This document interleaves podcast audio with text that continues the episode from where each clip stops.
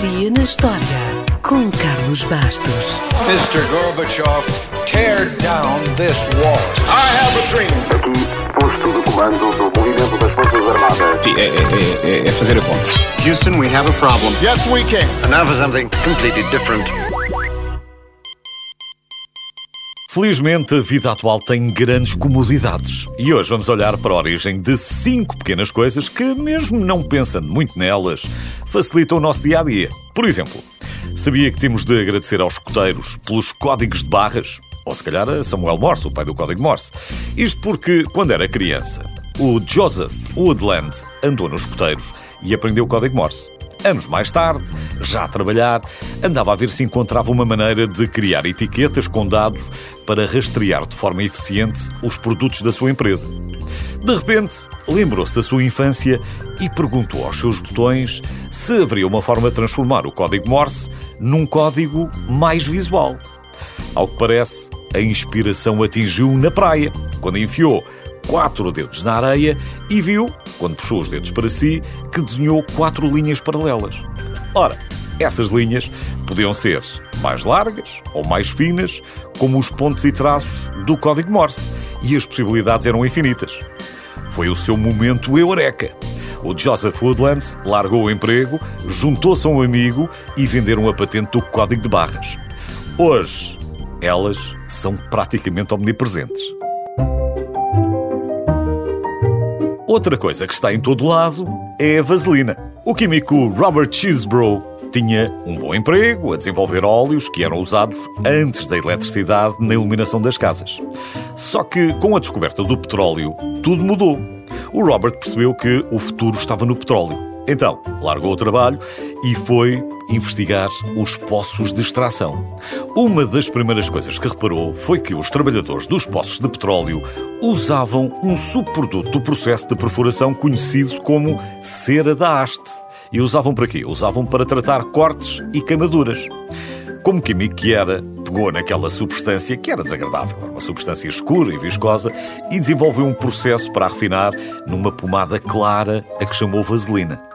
Segundo reza a história, andou por todo o país para vender o seu produto e parece que acreditava tanto nele que durante as demonstrações se feria de propósito para depois demonstrar as grandes qualidades da vaselina e distribuir amostras grátis. Já que estamos a falar de segurança, outra grande invenção que tornou a vida moderna mais segura foi a do detector de fumo. Claro que já existiam diferentes versões de detectores de fumo e de calor desde o final do século XIX. Mas o passo fundamental foi dado por um físico suíço chamado Walter Jäger. Na verdade, o Sr. Jäger estava a tentar criar um dispositivo que detectasse gás venenoso, mas a coisa não estava a correr bem. Certo dia, frustrado, acendeu um cigarro enquanto pensava no problema e de repente viu uma queda na corrente do medidor. Curiosamente, ao contrário do gás, as partículas de fumo do seu cigarro foram capazes de alterar a corrente do circuito. Portanto, um detector de gás que não funcionava tornou-se num detector de fumo eficaz e milhares de vidas foram salvas de incêndios desde então. Muitos deles, ironicamente, provocados por cigarros. Mas pronto, o que interessa é que hoje o detector funciona. Outra grande invenção foi o velcro, que teve uma inspiração mais saudável. Um suíço chamado Georges de Mestral inspirou-se num passeio no campo. Isto porque, quando chegou a casa, viu que tinha a roupa coberta por pequenas plantas que se tinham agarrado e não queriam sair. Depois de as examinar ao microscópio, viu que aquelas plantas tinham a forma de pequenos ganchos que se prendiam ao algodão das suas roupas ou ao que quer que passasse por elas. Resolveu então investir no desenvolvimento de uma versão sintética de ganchos e argolas feitos de nylon e com a ajuda de um fabricante de Lyon conseguiu. Na realidade, ainda demorou um bocadinho, mas hoje o velcro pode ser encontrado em tudo, desde roupas às missões espaciais da NASA, onde evita, por exemplo, que as coisas flutuem na ausência de gravidade.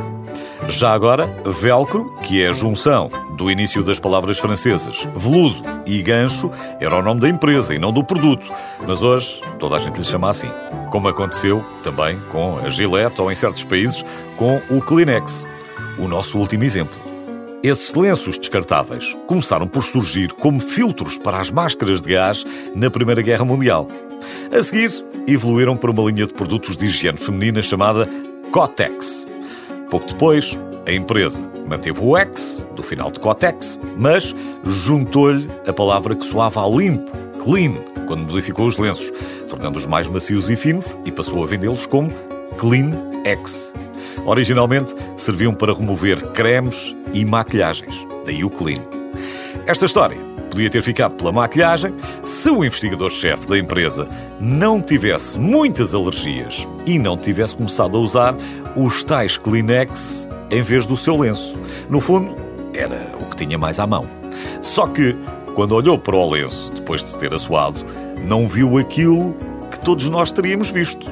O que viu, evidentemente, foram cifrões. Muitos cifrões.